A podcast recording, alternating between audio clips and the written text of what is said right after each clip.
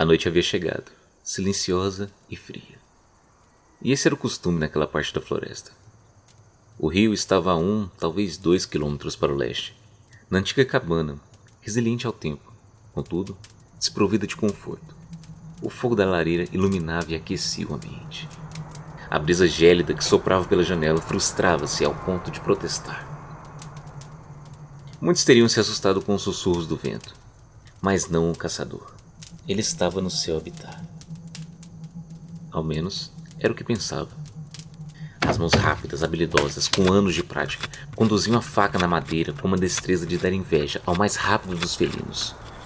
Ao mesmo tempo, o cuidado e o carinho com o menor dos detalhes, o respeito com a arte de forjar um dardo, denotava a sabedoria de quem compreende a diferença entre precisão e sorte.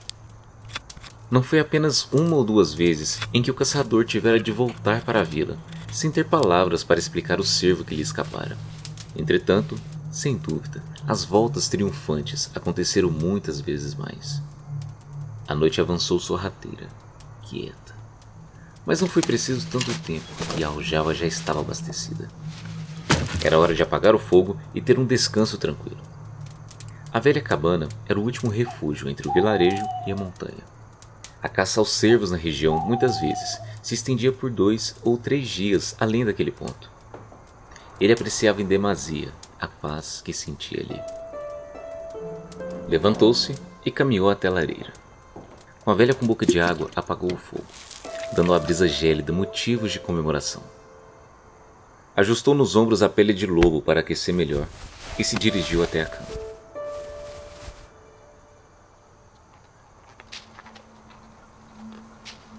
Antes de se deitar, deteve-se ao ouvir passos do lado de fora. Não era comum os animais se aproximarem tanto dali, mas já havia acontecido. Em um dia de muita sorte, há três ou quatro anos atrás, um cervo fez a visita em plena luz do dia. O caçador se permitiu um breve sorriso com essa lembrança. Besta nas costas, afinal, no escuro não existem atiradores, pensou mão esquerda na empunhadura da espada, enquanto a direita pegou a fonte de luz que sobrara na cabana. Uma tocha que de tão pequena não servia para aquecer, apenas para iluminar alguns metros adiante.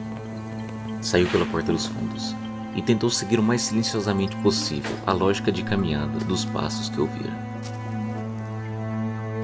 Uma má sensação crescia dentro do seu peito a cada avanço, como uma espécie de aviso sobre o perigo iminente. Jamais sentira nada igual até hoje foi quando avistou um vulto, baixo e disforme, correr em disparado floresta dentro. O instinto puro e inexplicável o fez seguir em seu encalço. A chama da tocha travava uma verdadeira batalha contra o vento e o movimento intenso do caçador para continuar acesa, iluminando apenas uma distância suficiente para que seus pés, hábeis e acostumados com a densidade das árvores, não tropeçassem em raiz elevada ou galhos caídos mas não o suficiente para evitar uma série de arranhões nas mãos e no rosto. Era como se agulhas afiadas o espetassem, punindo a correria em meio às árvores.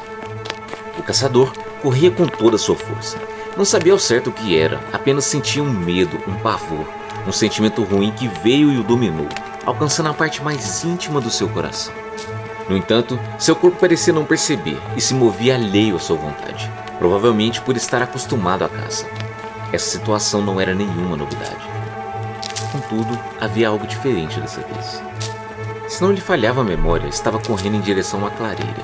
Precisava muito chegar. Poderia ver o inimigo, ou ao menos os seus rastros com clareza, e obter alguma vantagem. Árvores, arranhões. Árvores, mais arranhões. O quão longe ainda estaria da clareira? A floresta se abriu e o homem parou de súbito nada havia ali. Sentiu um arrepio percorrer a sua espinha e enriçar os pelos do seu corpo. Deveria ter algo bem aqui, pensou com aflição. Podia jurar que estava sendo observado e que um vulto correu em direção à clareira. Os leves barulhos que ouvia adiante pareciam de pequenas patas quebrando galhos e remexendo folhas em um pique acelerado. A julgar pela distância, seus ouvidos bem treinados e sua experiência apontavam que os sons cessaram quando chegaram à clareira, indicando que a criatura parou de correr. No entanto, se achava contemplando o vazio. O solo estava intocado até onde era possível ver a terra. As folhas secas não mostravam nenhum rastro, jaziam mortas, assim como quando caíram das árvores e foram levemente sacudidas pela brisa fresca que corria por lá. Estreitou os olhos e, com muito cuidado, tentou avançar e discernir alguma coisa, qualquer coisa, em meio às sombras que dançavam conforme a chama da sua tocha era conduzida pelo vento frio. Não costumava se enganar, era o melhor caçador da vila. Porém, caso tivesse cometido um erro, isso significava que fora parar numa armadilha.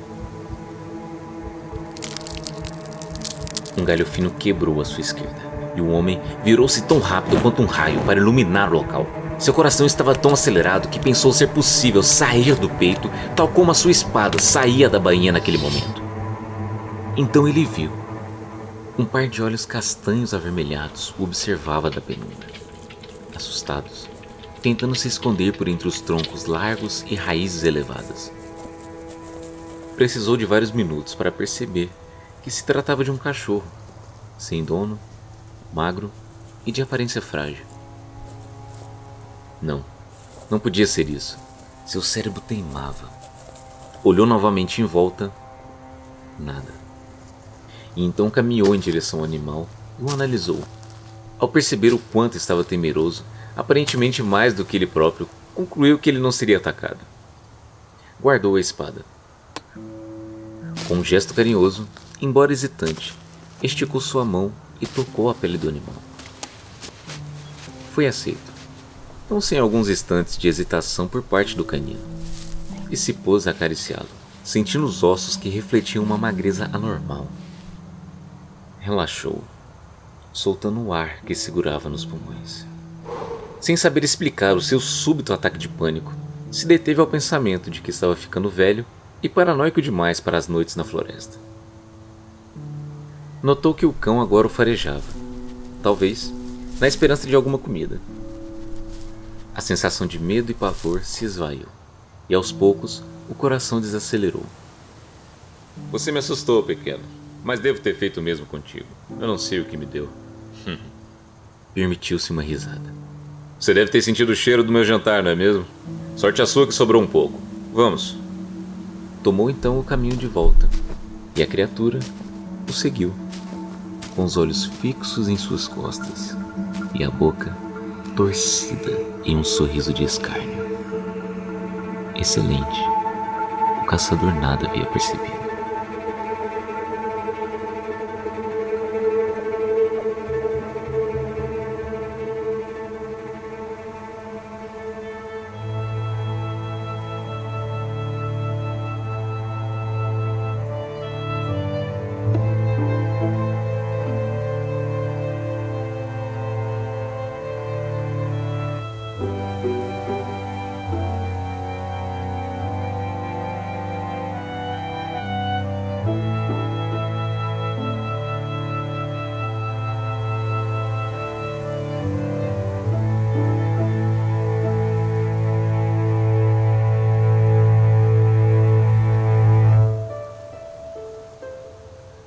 Um Dia da Caça.